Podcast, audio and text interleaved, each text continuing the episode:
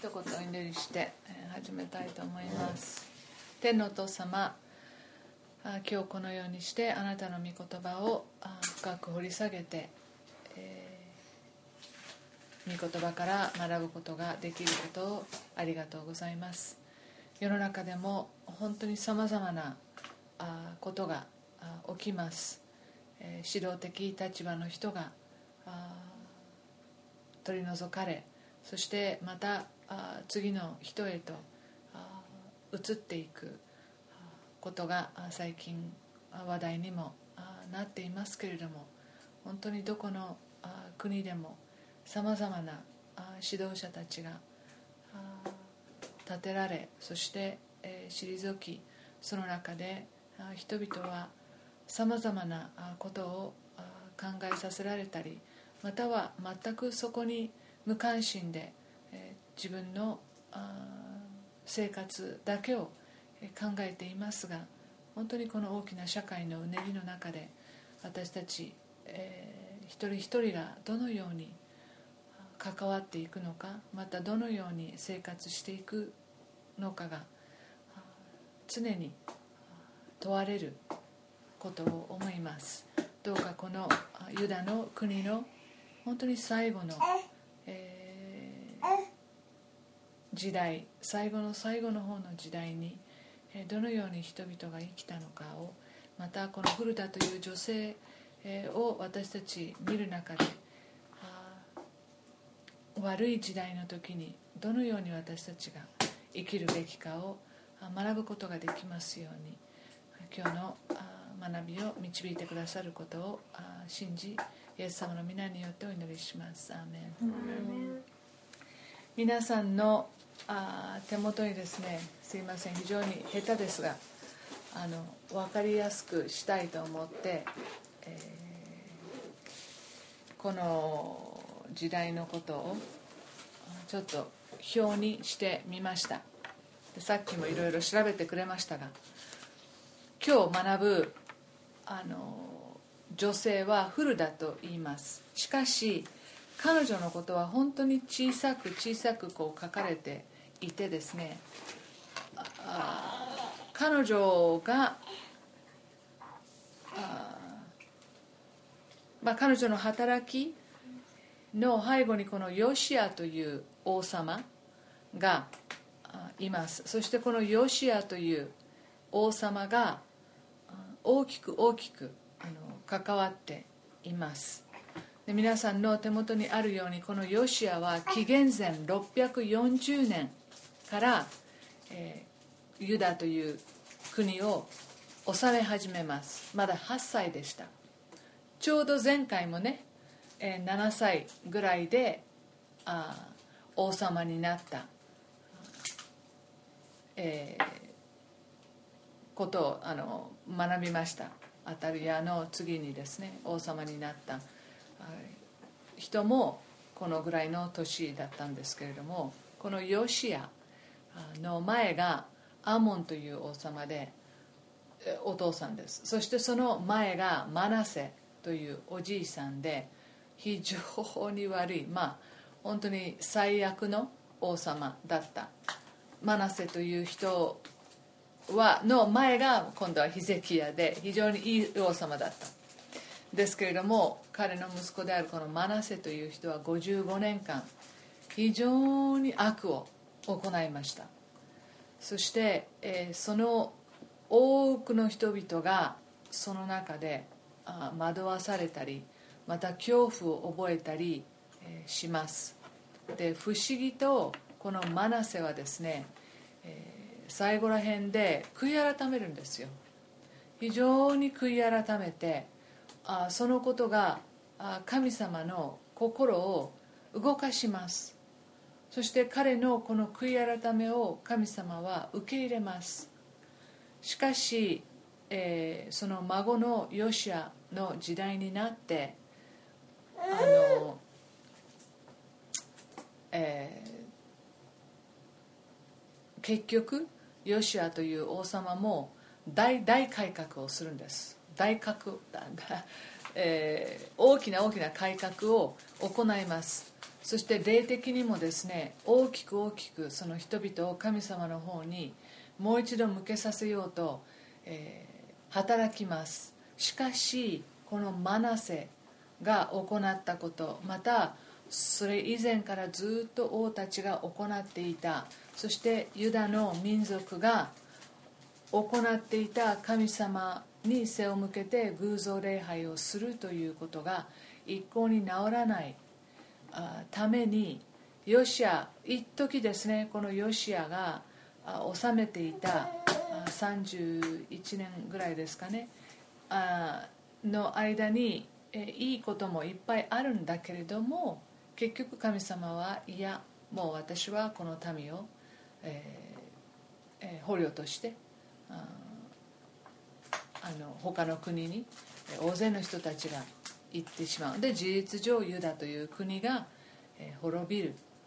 ことになっていくんですね。でこの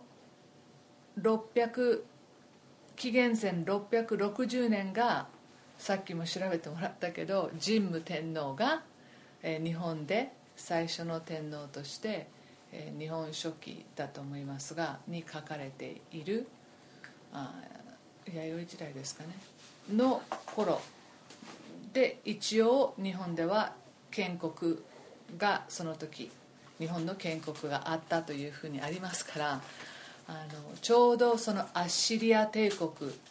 が非常に強かった頃とかそしてその直後のバビロンが、えー、バビロン帝国ができた頃に、まあ、日本はまあやっとその国という形で、えー、いますよということをですね。あの、まあ、歴史上あの認められているという形になります。あさあそれで今日読むのがまずは第二列王記の34章から読んでいきたいと思います。ざっと読みましょう、えー、第二列王記34章。ですね。34章の1節から7節を読みます。ヨシアは8歳で王となりエルサレムで31年間王であった。彼は主の目にかなうことを行って先祖ダビデの道に歩み右にも左にもそれなかった。彼の知性の第8年に彼はまだ若かったがその先祖ダビデの神に求め始め第12年にユダとエルサレムを清め始めて高きところアシェラ像刻んだ像および鋳物の像を除いた。大丈夫？うん。で聞いた。あごめんなさい。私列王記って言った？ごめんで歴代史ですね。すいません。第2歴代史。第2歴代史34章です。第2歴代史34章の1節からです。ごめんなさい。歴代史。じゃあもう一回1節から読みます。34章の1節から。ヨシアは8歳で王となりエルサレムで31年間王であった。彼は主の目にかなうことを行って先祖ダビデの道に歩み右にも左にもそれなかった。彼の知性の第8年に彼はまだ若かったがその先祖ダビデの神に求め始め第12年にユダとエルサレムを清め始めて高きところアシェラ像刻んだ像および鋳物の像を除いた。人々は彼の面前でバールの祭壇を取り壊した。彼はその上にあった香の台を切り倒しアシェラ像と刻んだ像と鋳物の像を打ち壊し粉々に砕いてこれらの生贄を捧げた者たちの墓の上にまき散らした。彼は祭司たちの骨を彼らの祭壇の上で焼いてユダとエルサレムを清めた。彼はマナセエフライムシメオンさらにはナフタリの町々でも至る所で彼らの剣を用いて同様にした。イスラエルの全地で祭壇を取り壊しアシラ像と刻んだ像を粉々に砕きすべての甲の台を切り倒してから彼はエルサレムに帰った。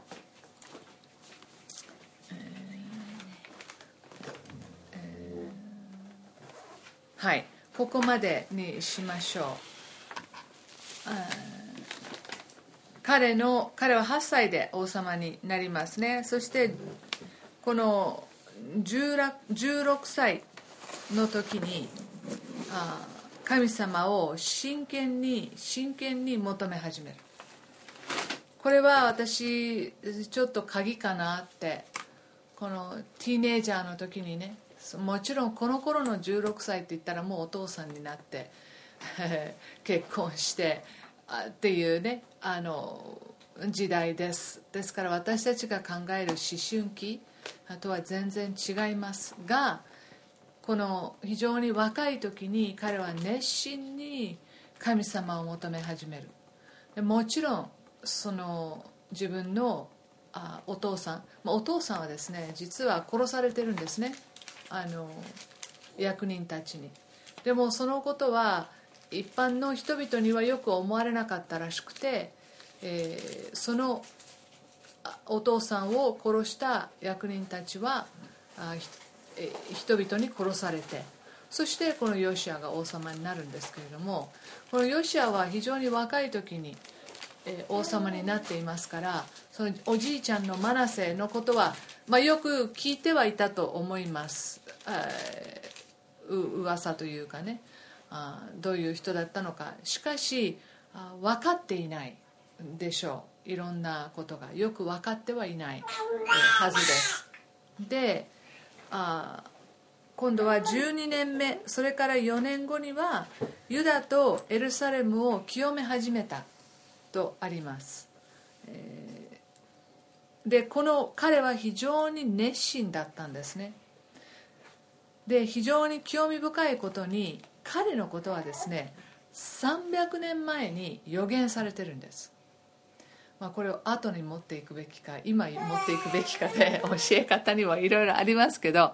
あのこの後彼は非常に大きなね、えー、改革をしていくわけです。そして今までになかったサムエルの頃、えー、からなかったような杉越の祭りをですねあのするんですね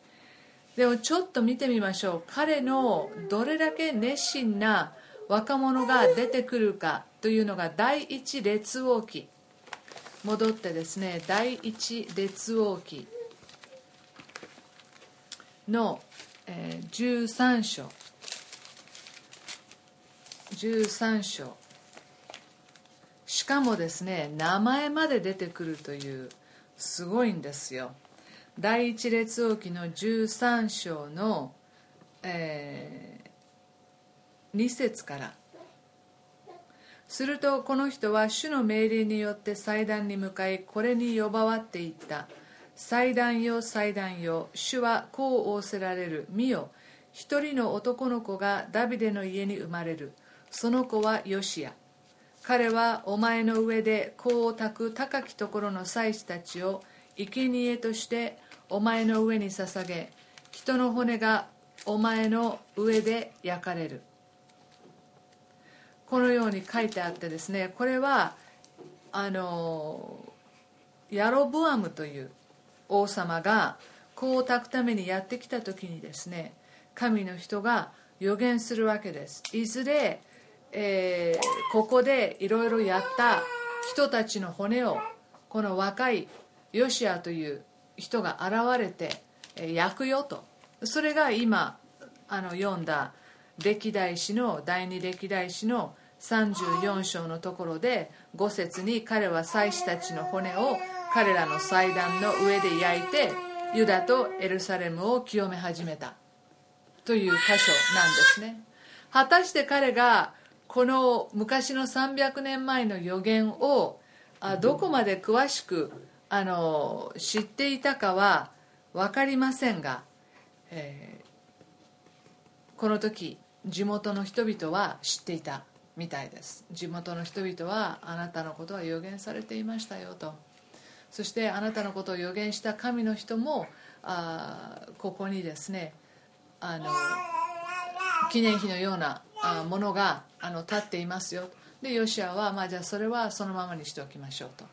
言うんですね。これももしかしたら若いヨシアにとってあ自分が神様のために働くんだっていうその予言があったというのは彼にとって大きな、うん、その本当に神様を求める一つの鍵になったかもしれません。まあここまでね普通予言の中ではあまり名前まではっきり出るということはないですけれども300年ですよ皆さん。なあのちょっとね驚きですよね。しかも名前もあの出てきているという。あで、えー、まあここで34章のあのところでこの予言が完全にまあ成就されたことが分かります。ではこの歴代史とそれから列王記は非常に似たようなことをですねあの平行線でこう語っていますよね。でまあどっちを選ぶのかちょっと悩むところですが今日は、えー、第二列王記の22章に行きましょう。だあの列王記の中にはさっき読んだところがこのように書かれていません。それでここだけちょっと先に読みました。第二列王記22章。第二列王記22章、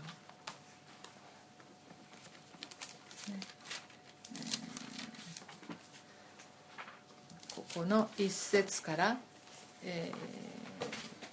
ー、読みます。ヨシアは8歳で王となりエルサレムで31年間王であった。彼の母の名はエリダと言い没家庭の出のアダヤの娘であった。彼は主の目にかなうことを行って先祖ダビデのすべての道に歩み右にも左にもそれなかった。ヨシア王の第18年に王はメシュラムの子アツァルヤの子である初期シャファンを主の宮に使わしていった。大祭司ヒルキヤのもとに登っていき主の宮に納められたお金すなわち入り口を守る者たちが民から集めたものを彼に計算させそれを主の宮で工事している監督者たちの手に渡しなさい。それを主の宮で工事している者たちに渡し宮の破損の修理をさせなさい。木工建築士石工に渡しまた宮の修理のための木材や切り石を買わせなさい。ただし彼らの手に渡した金を彼らと一緒に勘定してはならない。彼らは忠実に働いているからである。その時大祭司ヒルキアは初期シャファンに私は主の宮で立法の書を見つけました。と言ってその書物をシャファンに渡したので彼はそれを読んだ。初期シャファンは王のもとに行って王に報告していった。しもべたちは宮にあった金を箱から開けてこれを主の宮で工事している監督者たちの手に渡しました。ついで初期シャファンは王に告げていった。祭司ヒルキヤが私に一つの書物を渡してくれました。そしてシャファンは王の前でそれを読み上げた。王は立法の書の言葉を聞いた時自分の衣を裂いた。王は祭司ヒルキヤシャファンの子アヒカムミカヤの子アクボル初期シャファン王の家来アサヤに命じて言った。言ってこの見つかった書物の言葉について私のため民のためユダ全体のために主の御心を求めなさい。私たちの先祖がこの書物の言葉に聞き従わず全て私たちについて記されている通りに行わか行わなかったため私たちに向かって燃え上がった主の憤りは激しいから。そこまでにします。えー、神様を熱心に16歳の時に求め始めたあヨシアはですね偶像やその崇拝場所、えー、高いところというのはね、まあ、山の上とかあのちなみに日本でもほとんどの山の上に何らかしらの、えー、神社のようなものがあります。驚くほどあるらしいです。上に上に何かそういうものがこう建てられているっていうね、えー、私たちはもっともっとそのことをこう意識してあのどれだけその、そういったようなあ信心というかそういう信仰のようなものが日本人の中に深く根付いてるっていうことをやっぱり気が付かなきゃいけないと思うんだけどまあそのあ一生懸命ね、えー、祭司たち悪いこと悪い、え、偶像の礼拝をしているそういう祭司たちとかあそういう人たちももう取り除いたんです。一生懸命。でもあの次に18年目に今度は主の宮を、えー、直していきましょうというふうに言っています。のでもしかしたらこの清めようという作業が難航したかもしれないですね。うん、いろいろと若いこの若い王様に対して何をやってるんだっていうような人たちが現れた可能性もあのあります。だから12年目から清め始めたのが、まあ、6年後やっと神様の宮の修復に目を向けることがあのできたみたいですね。でこの初期の人をあ呼んできます。そして大祭司がその時ヒルキアという人です。でここに収められているあのさまざまなお金をですね、えー、レビ人が民から集めたんですね、えー、レビ人がその集めたお金をですね、まあ、自由意志でこれはこう集められています。であのこの宮の修復は実はですね244年間してないんですよ。ユダでは。もうその祭司たちの怠慢というか、えー、王様に向かってですねこのことを真剣にやっていかなければいけないということをあこう言ってこなかったのか言えなかったのかもう何何百年も行われていないというのもちょっと驚きなんですけれどもあこの職人たちにお金を渡します。そしてえ数えなくてもいいと。あ非常にこの職人たちがこれを正直に使うでしょうということをヨシアは全くの信頼を彼らに置いていることが分かります。そしてこの修理をやっている際に立法の書がまあ見つかるわけですね、えー場所はこのお金が集められたお金の箱の中だった可能性もあります。もしかしたらこのマナセの時代にですね、えー、またマナセ以外の悪い王様たちからこの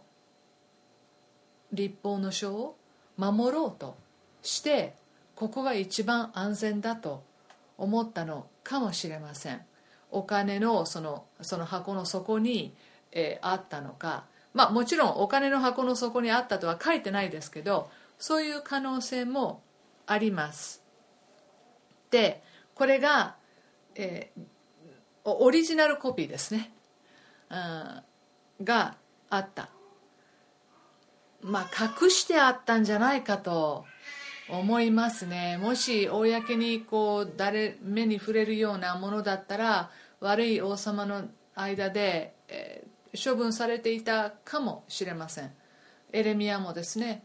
神様の言葉を全部書いたものをですね王様に、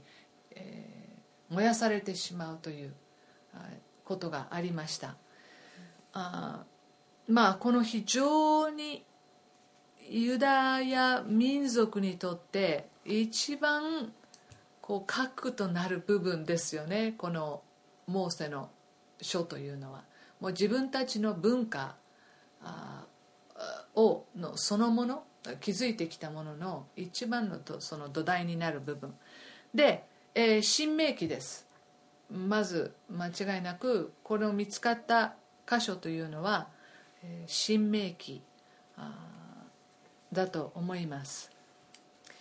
えー、新明記ちょっと読んでみましょう。新明記の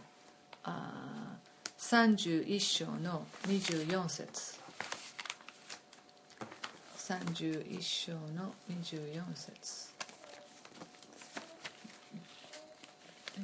ドゥロアン新明記31章の24節。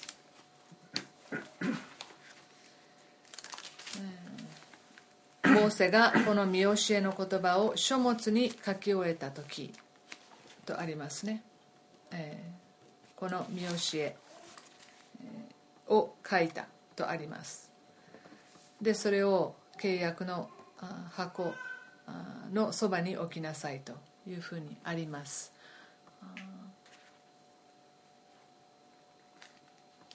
まああのここれが初めて王様にとっても祭司にとっても初めて見るものでした。驚きです。本当はですねもう一度新明記に戻り17章見ましょうか。新明記の17章。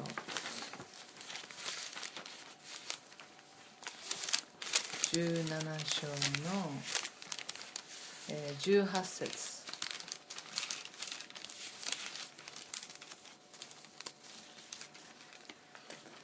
彼がその王国の王座につくようになったならレビ人の祭司たちの前のものから自分のためにこの見教えを書き写して自分の手元に置き一生の間これを読まなければならない。本当は読まなきゃいけないんだぞと。ですね。あの王が定められた時にですねその王というのはこの見教えを書き写して自分の手元に置かなければいけない。またもう一度31章に戻りましょうか。10節11節。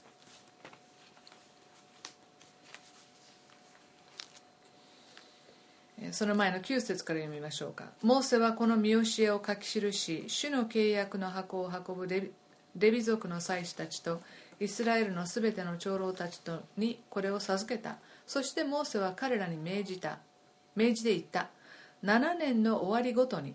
すなわち免除の年の定めの時カリオの祭りにイスラエルのすべての人々が主の選ぶ場所であなたの神主の御顔を拝するために来る時あなたはイスラエルのすべての人々の前でこの見教えを読んで聞かせなければならない。本当は7年ごとに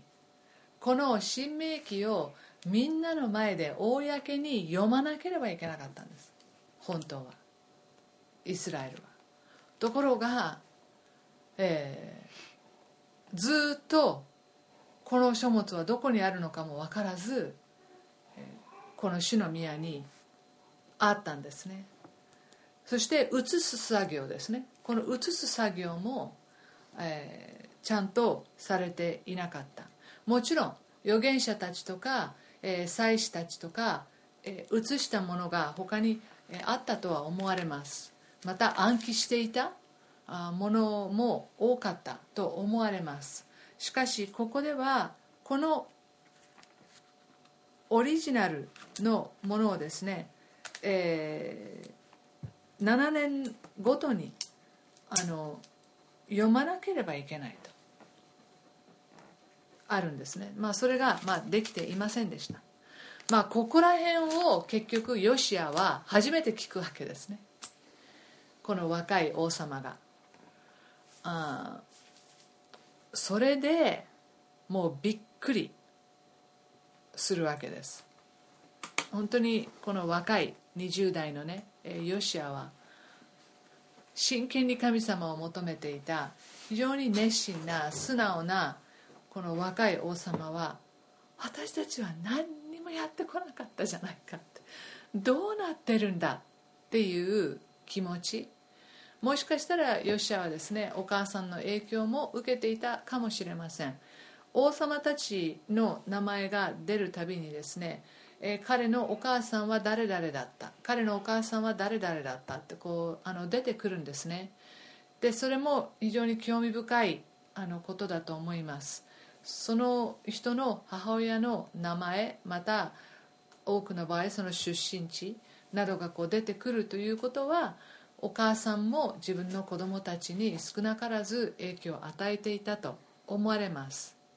もしかしたらヨシアのお母さんは、えー、そういうふうに影響を与えた女性でもあったかもしれません。まあ王様は衣を裂く。この衣を裂くというのはですね、えー、非常にその、えー、悔しかったり驚いたり恐れたりする自分のその感情をですね、えー、すごくこう強く出る時にこの人たちのこのカルチャーとして自分の衣を裂くんですね。もうただただ今まで自分たちはあなんていうのかな。セレモニーのような行事のような上辺だけのようなことをしかやってこなかったなっていう。で多分特に読まれた箇所は新明記の28章29章30章、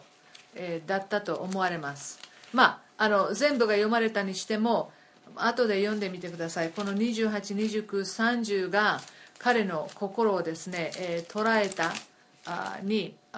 違いありません。神様の祝福のことそして呪いのことですね、えー、が書かれてあります。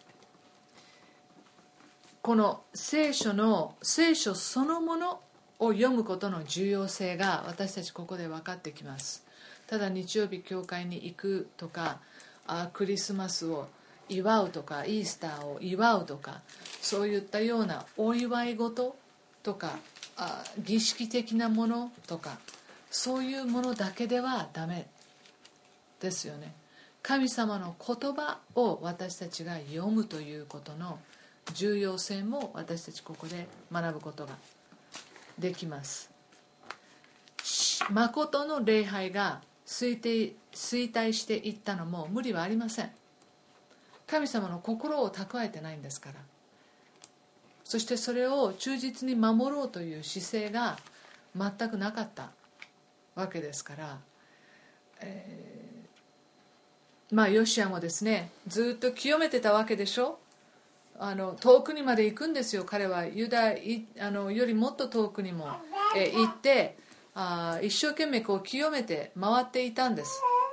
でもこの書物を神様の言葉を目の前にした時にああ自分の国は悪いと相当状態が悪いと思ってたけどここまでここまで神様から離れていってしまっていたんだとは彼の想像を絶するものだったあと思います。まああのでも段階としてまずその自分の国の、えをこう清めていこうという、えこと。そして今度は主の宮の修理に、えー、関わるあ修理に関わっていくことそしてやっと宮で本当に大切な奉仕ができるようにという段階をしていた時に、まあ、このことがですね分かるわけですね。これが紀元前622年の出来事です主の立法の書が見つかります。そしてヨシアはこのことを神様に聞いてください。と、えリーダーたち5人に頼むんですね。私のためにまた民のためにユダ全体のためにえ、聞いてきてください。とあですね。言うんですね。さあじゃあごめんなさい。そこをちょっとあの読んでなかったので14節から読みます。彼らが主の宮に携え入れられた金を取り出していた時祭司ヒルキヤはモーセを通して示された主の立法の書を発見した。その時すぐヒルキヤは初期シャファンに対して、こう言った。私は主の宮で主の、えー、立法の書を見つけました。ヒルキヤがその書物をシャファンに渡すとシャファンはその書物を王のもとに携えていきさらに王に報告していった。しもべに委ねられたことは全てやらせております。彼らは主の宮にあった金を箱から開けてこれを監督者たちの手に工事をしている者たちの手に渡しました。ごめんなさい。今また歴代史の、えー、第2の34章14節から読んでいましたね、えー、でもごめん。やっぱり列王記から読もう。第2列王記の22章のあ続きを読みましょう、えー、私もここ間違えてしまう。ごめんなさい。あここ読みましたね。13節まで読みましたね。はい。じゃあ、えー、14節から読みます。列王記第2列王記22章。14節です。そこで祭司ヒルキヤアヒカムアクボルシャファンアサヤは女預言者フルダのもとに行った。彼女はハルハスの子ティクワの子装束係シャルムの妻でエルサレムの第二区に住んでいた。彼らが彼女に伝えると彼女は彼らに答えた。イスラエルの神主はこう仰せられます。あなた方を私のもとに使わした人に告げよ主はこう仰せられる。見よ私はこの場所とその住民の上に災いをもたらす。ユダの王が読み上げた書物のすべての言葉を成就する。彼らは私を捨て他の神々にこうをたき。彼らのすべての手の技で私の怒りを引き起こすようにした。私の憤りはこの場所に燃え上がり消えることがない。主の御心を求めるためにあなた方を使わしたユダの王にはこう言わなければなりません。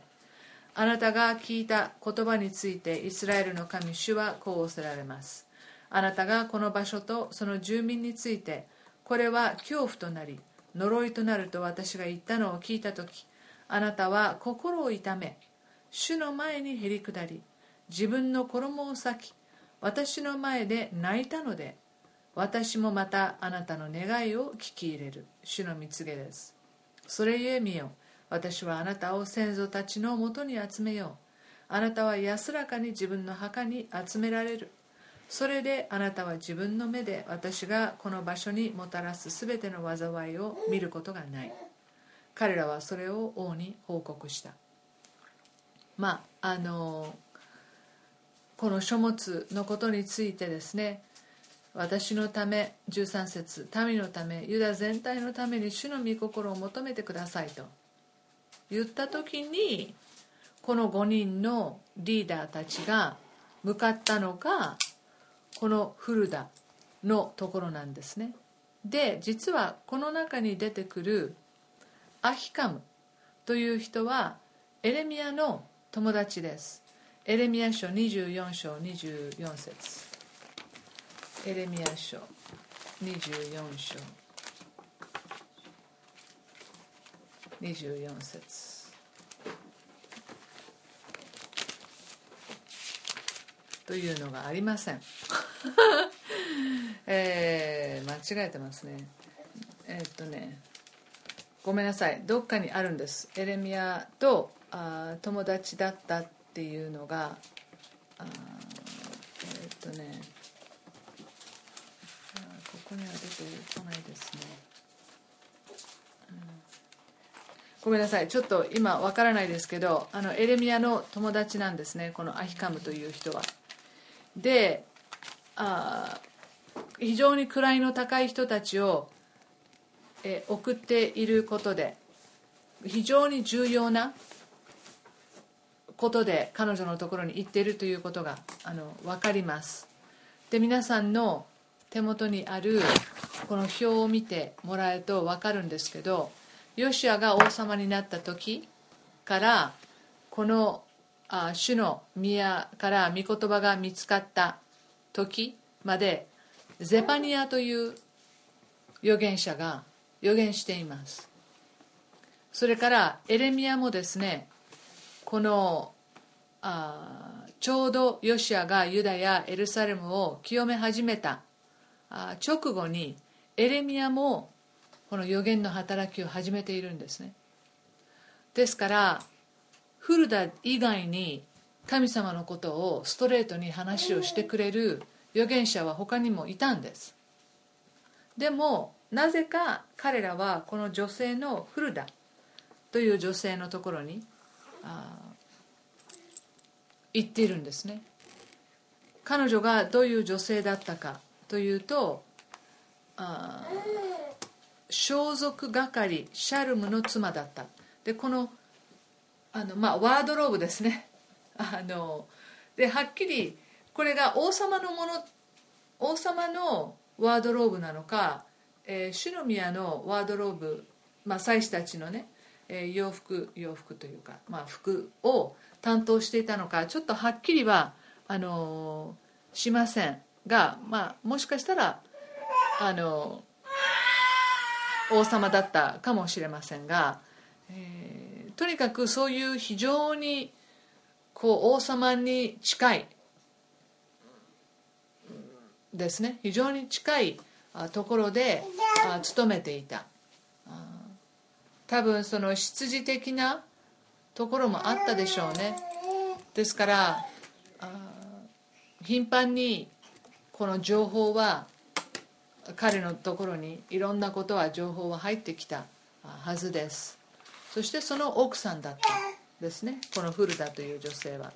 彼女の名前はイタチという意味です。直訳するとフルダというのはイタチ。まああの非常にもしかしたらねやることが早かったのかもしれないけど、えー、ですから彼女も、えー、主婦です。結婚しています。ただただ予言をフルタイムにやっている預言者とは違います。他に旧約聖書の中で預言者として出てくるのはミリアムとデボラだけですね。ですからフルダという女性は本当に小さいこの記事だけにしか出てきませんけれどもこの預言者としてあ国のトップクラスの指導者たちが認めていたことは明らかです、えー、知られていないとねこのことが。彼女は神様の言葉をよく知っていてそして彼女のところに行けば明確な神様がどのように考えておられるのかを聞くことができるということですね。まあ、なぜエレミアやゼパニアのところに行かないで彼女のところに行っていたのかよくは分かりませんもしかしたらエレミアとかゼパニアが近くにいなかったのかもしれないですね。それかまああそしてエルサレムに彼女は住んでいるのでもうすぐに彼女のところには行けるんですね。市内に住んでいますから。すぐに彼女のところにもう緊急を要することだったので彼女のところに行ったのかもしれません。あでも彼らにとってえ女性だから行くのをやめようとかあのゼパニアやあエレミアのようなあ大胆なあまでの働きをしていないから行くのやめようとかそういうふうに彼らが捉えないところに非常にそのあのこの男だとか女だとかそういうふうに捉えていないあ彼ら彼女をリスペクトしているところも私たちは評価できるなと思いますし何かそういうあ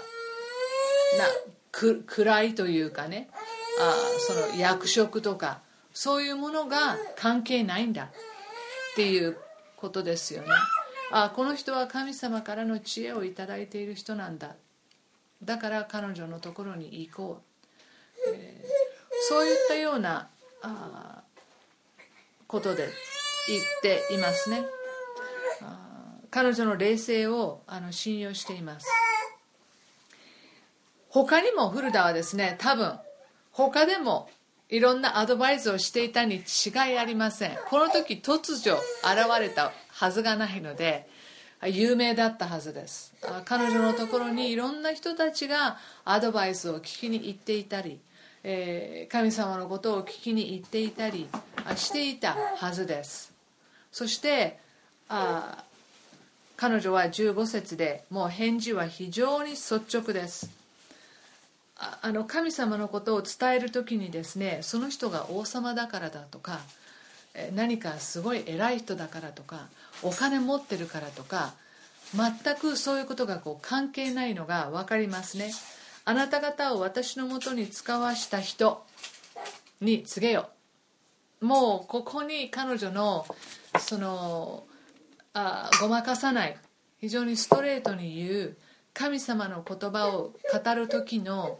あおごってるんじゃないですよ。彼女は。私は知っててあなたたちは知らないっていうそういう姿勢じゃないと思います。あの本当に神様の言葉を伝える時にその人の役職とか地位とかそういうのは関係ないということが私にはここでこう伝わってきますね。預言者として彼女は答えています。神様の言葉をこの人にストレートに伝えなければいけないということだけを考えて伝えています。そしてそれはですね見よ私はこの場所とその住民の上に災いをもたらす。まず彼女が言った言葉ですねもう新明記の中にはっきりと書かれてあるわけです。その、えー、災いが来るよ神様に従わなかったら災いが来るよ。神様に従ったら大きないろんな祝福があるよ。もうそこはもう明白です。神様のあおっしゃることは。そのえー、ところをこの5人の人たちも読んだばっかりでした。この新明記の箇所が彼女の言葉を聞きながらもうずっと読み返り続けたんじゃないかと思います。ユダの王が読み上げた書物のすべての言葉を成就するとあります。新明記であなたたちが読んできたものは成就しますよ、えーそしてあ私の憤りは消えることがないと。もうここまで彼女は話さなければ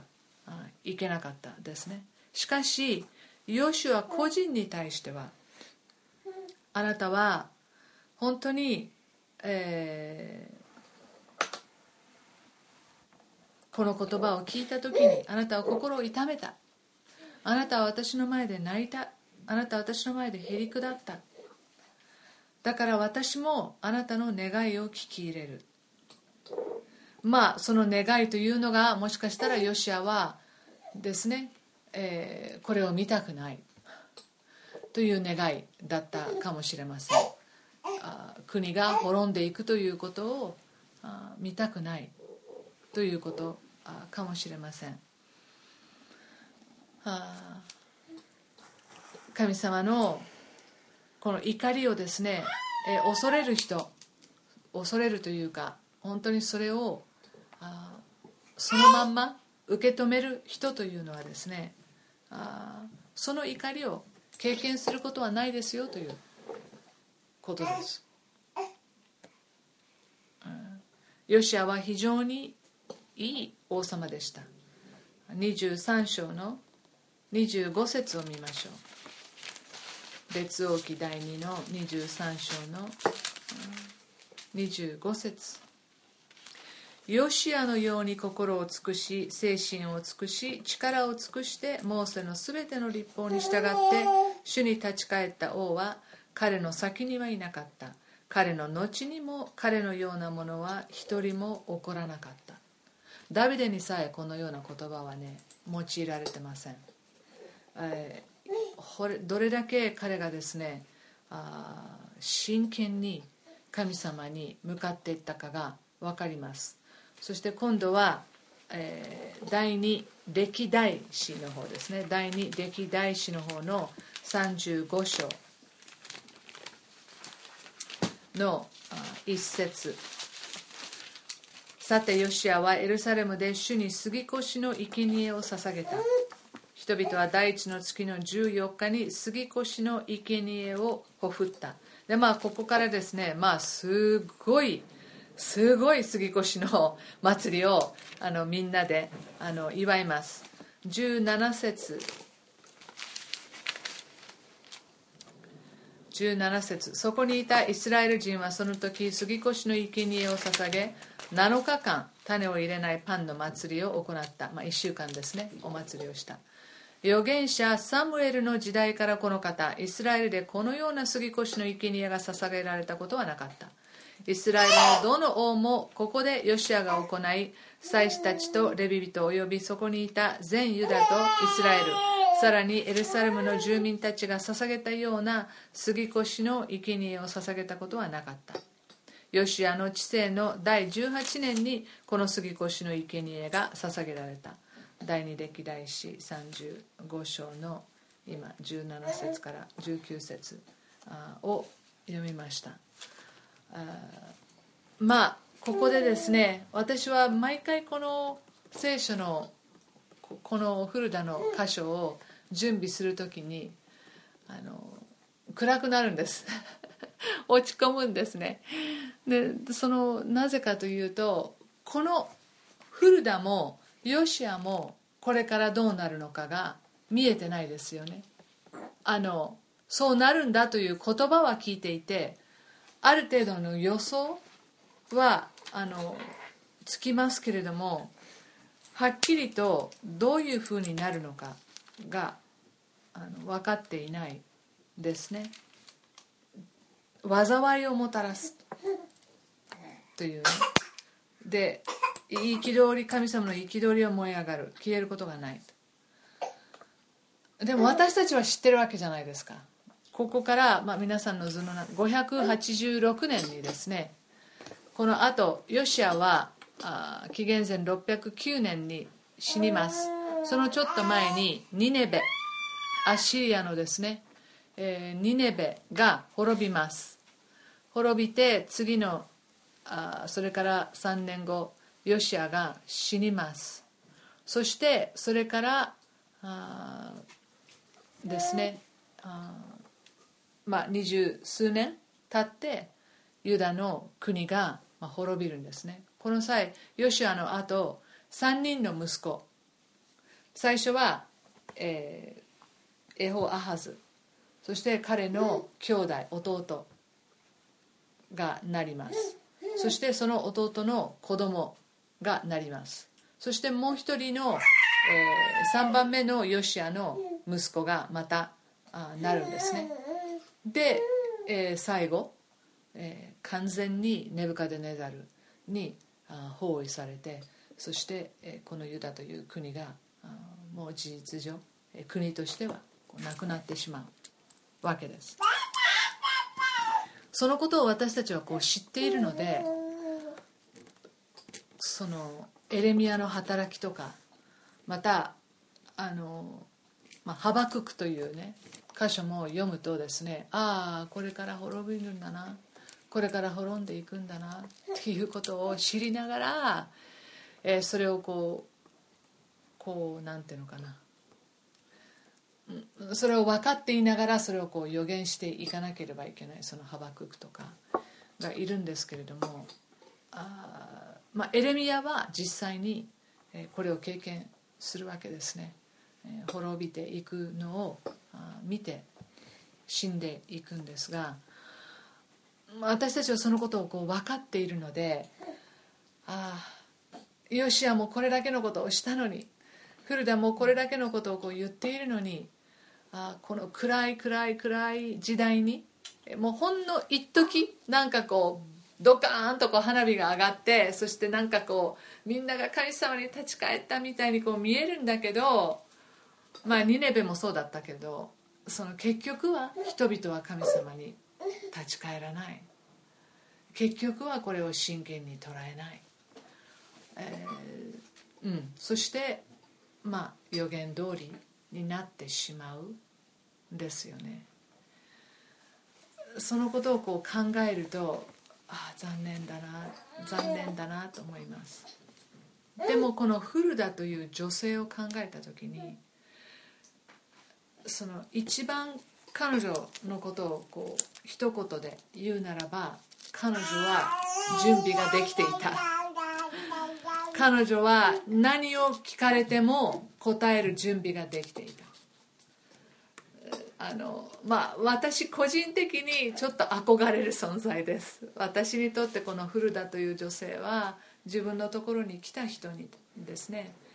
明確に神様はこう言っていますよということをこう伝えることができた。私もそういう女性になりたいなと。神様の御心また神様の言葉を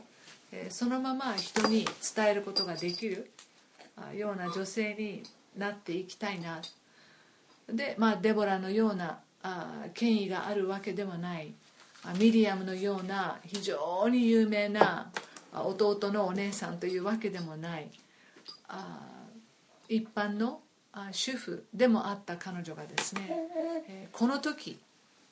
必要とされた時リーダーたちが必要としていた時にさっと正しいことを伝えることができたという意味であとてもあの尊敬、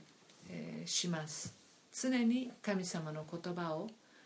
いつでも伝えることができる。あそのためにはやっぱりね突然できることじゃないですよね、えー、毎日の生活の中で、えー、神様と親しい交わりまたあ神様と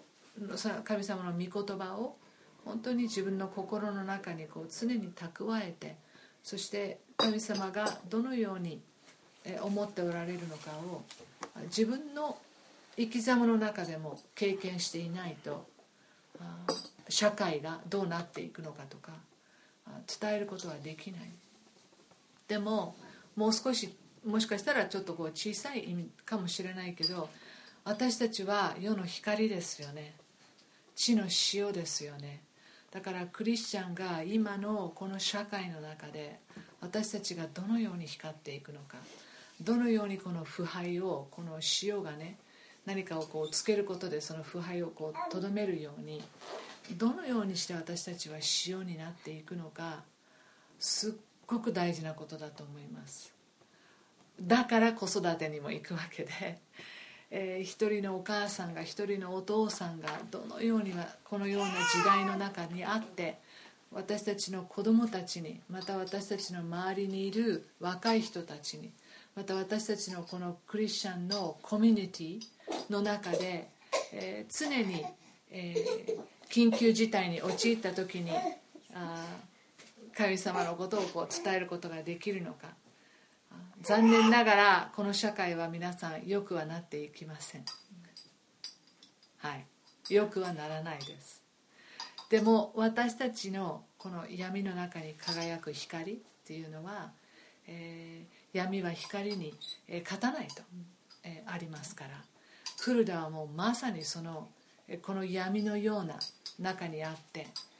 明確に明白にストレートに、この求められた時に、伝えることができた。真理を伝えることができた。女性でした。真理を求めていく中で彼女自身が求めていく中で必要とされた時にそれを伝えることができた女性でしたね、まあ、一言お祈りしてあのディスカッションに移りたいと思います。天のお父様今日のこの学びをありがとうございます。本当にこのヨシアという若い若い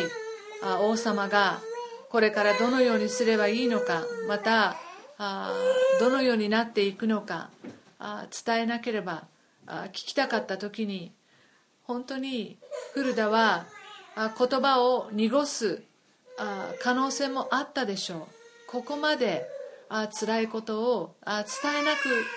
伝えたくなかったかもしれません。しかしこの言葉を聞いたこの5人のリーダーたちも自分の周りにいる、えー、子供たちや若者たちに、えー、この緊急な事態をきっと伝えていったことでしょう。真剣にそのことを捉えたでしょう。だからダニエルのような若者がバビロンに行ってもシャデラクアベデネゴやミシャクなどような若者たちが本当にえー、準備されていてバビロンという国で大きな大きな働きをしていくことができたのかもしれません。どうか神様私たちが伝えていくことあなたの真理が無駄とは決して捉えることがないように助けてください。無駄ではありません。あなたが、えー、私たちを通して、えー、伝えるこの真理の言葉はどこかで必ず、えー、生きています。働いています。ですからどうか私たち自身が自分たちの心を整えいつでもあなたの御心あなたの御言葉を私たちがいる場所で、えー、私たちの周りにいる人たちに伝えていくことができるような